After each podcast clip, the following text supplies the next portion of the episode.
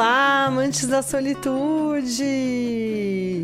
Preparem-se para o último podcast que vocês vão escutar, porque eu encontrei o meu lugar no mundo e a partir de agora ficarei aqui em Santa Catalina só curtindo a vibe. É claro que é brincadeira, mas eu vou contar para vocês tudo sobre esse paraíso no podcast de hoje. Vai com quem? Você vai com quem? Vai com quem que você vai? Vai com quem? Eu vou comigo!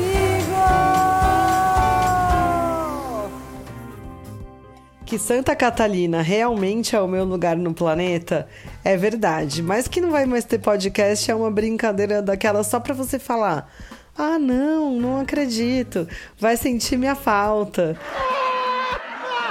E para você não morrer de saudade, a gente vai continuar se encontrando todas as sextas-feiras por aqui com muita história, muita dica e belos roteiros de viagem. Uhul! E o de hoje é sobre Santa Catalina. Exatamente, como eu falei no podcast da semana passada, é a turma da Mônica e o Cebolinha chamando Santa Catarina de Santa Catalina. Esse paraíso que fica na região central do Panamá. Um cantinho maravilhoso na beira do Pacífico, com praias de areia preta e um lugar maravilhoso para mergulhar, para surfar, para fazer yoga e para passar esse restinho de vida do jeito que você merece, curtindo a vibe e as boas energias. Já deu para perceber que o lugar é realmente encantador, né? Então vou contar para vocês um pouco aí desde o começo, desde a chegada, né? Porque eu cheguei com o Ron no hostel que a gente tinha reservado. Na verdade, ele ainda estava meio sem vaga. E eu tinha conversado com um cara na noite anterior pelo WhatsApp com o contato que a minha amiga da Holanda tinha me passado. Conversei com o cara em inglês. Cheguei lá e abri a porta do hostel, gente. Uau! Porque no caminho não estava dando nada, não era um lugar fácil de encontrar. E de repente, assim, numa rua bem escondida, lá no fundo tinha um portãozão. Acontece que a hora que eu abri o portão era como a música de Guns N' Roses. Feel Like I'm Knocking on Heaven's Door. Maravilhoso! Não é à toa que chama Surfer's Paradise o lugar. Um pico de surfista e realmente um paraíso. Fui recebida pelo dono do hostel. Ficamos falando ali um pouco em inglês. Achei que ele tinha um sotaque. Já veio um doguinho para brincar com a gente. Aí ele começou a falar em espanhol com o pessoal que trabalhava no hostel. E eu achei que ele tinha um sotaque, assim, meio conhecido. Aí dei uma arriscada, né? Falei, cara, você é brasileiro, né? E aí, meu irmão? O cara é carioca. Que, que é isso, rapaz? o dono do lugar é carioca e vive no Panamá desde 1991 é dono do lugar que eu mais gostei de estar na vida. Eu realmente perguntei para ele se ele não queria ali que eu participasse daquela propriedade, né, como dona, como herdeira, como qualquer coisa, porque o lugar é sensacional. Para vocês entenderem um pouco melhor o que eu tô falando, e nem sei se eu tenho habilidade o suficiente aqui para explicar isso para vocês, mas eu já postei esse cantinho de paraíso lá no Instagram pensa assim: você está no alto de uma baía, então você tem vista 180 graus da praia para tudo, porque tem ilha, tem pico de surf, aí tem um cantinho ali onde tem umas pedras e a maré sobe e baixa muito. Para melhorar, tem um portãozinho que quando a maré tá baixa, você consegue sair para a praia por ali. É um negócio sensacional. Para melhorar ainda mais, toda tarde passa uma fila de pelicanos. A gente não tem pelicano aqui no Brasil, mas são uns pássaros bem grandões, assim. Quem assistiu Procurando Nemo já sabe quem são eles. Pulem para dentro do meu bico se quiserem viver. E eles passam numa fileira, assim, beirando a água, sei lá, coisa de 20, 30 pelicanos.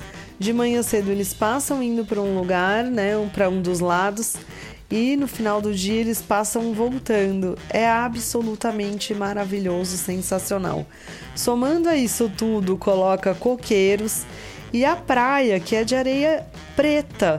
É uma praia vulcânica, é um lugar, gente, sensacional. E não significa que todos os lugares são de pedra. Significa que tem pedra e areia preta. É assim, uau! Já cheguei e fiquei maravilhada. O hostel tem um deck e ali ele já me falou que tem yoga todas as manhãs. E aí tem uma cozinha com vista maravilhosa. E aí ele foi me mostrar o meu quarto. Ai, gente, que coisa mais maravilhosa. Era um hostel, tinha cinco camas no quarto, três no andar de baixo, duas no andar de cima e uma sacada com uma rede com a melhor vista que eu já fiquei na minha vida. É... Sensacional.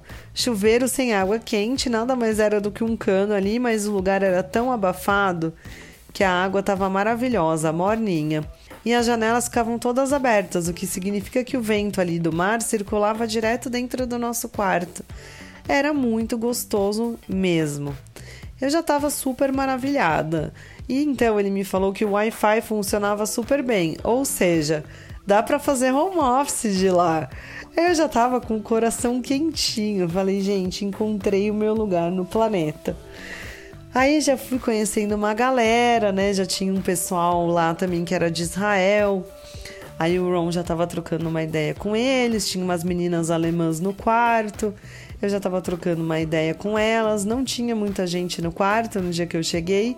E a ansiedade já bateu, né? Porque eu queria entrar no Pacífico, gente. Queria molhar meu pé, né? Porque eu achei que a água fosse ser gelada. Normalmente o Pacífico é gelado para caramba. É o habitat de muitas focas, leões marinhos. eu não estava preparada para nadar no Pacífico, mas o pôr do sol prometia, né? Eu cheguei lá mais ou menos no meio da tarde, já pro finalzinho. Então foi uma movimentação ali de deixar as coisas, conhecer o hostel e descer para a praia. A maré estava cheia, então a gente foi descobrir o caminho. Já juntamos uma galera ali no hostel e descemos para ver o pôr do sol da praia. Uhul! E aí, gente, mais uma surpresa.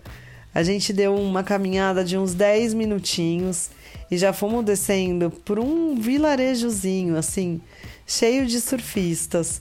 A galera só numa good vibe, ouvindo uma musiquinha. Um monte de família, passeando com os filhos e tal.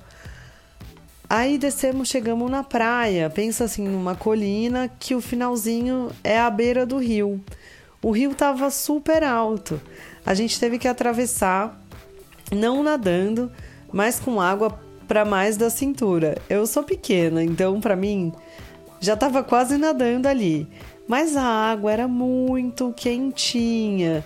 E aí já foi uma surpresa, né? Porque aquele visual já, aquela praia de areia preta, um rio também. E a água quentinha, eu super animada, uma galera pegando onda. Eu falei, meu Deus, eu já queria surfar mas não consegui nesse dia porque os aluguéis de prancha eles são até um certo horário e eu cheguei depois. Então cheguei mesmo só para curtir, ficar babando ali na galera que tava pegando onda porque tava dando umas ondas boas e ver o pôr do sol.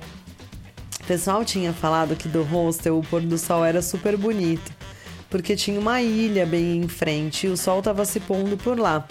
Ali da beira da praia, o sol estava se pondo atrás dessa ilha, mas nada que diminuísse o valor desse momento da minha vida.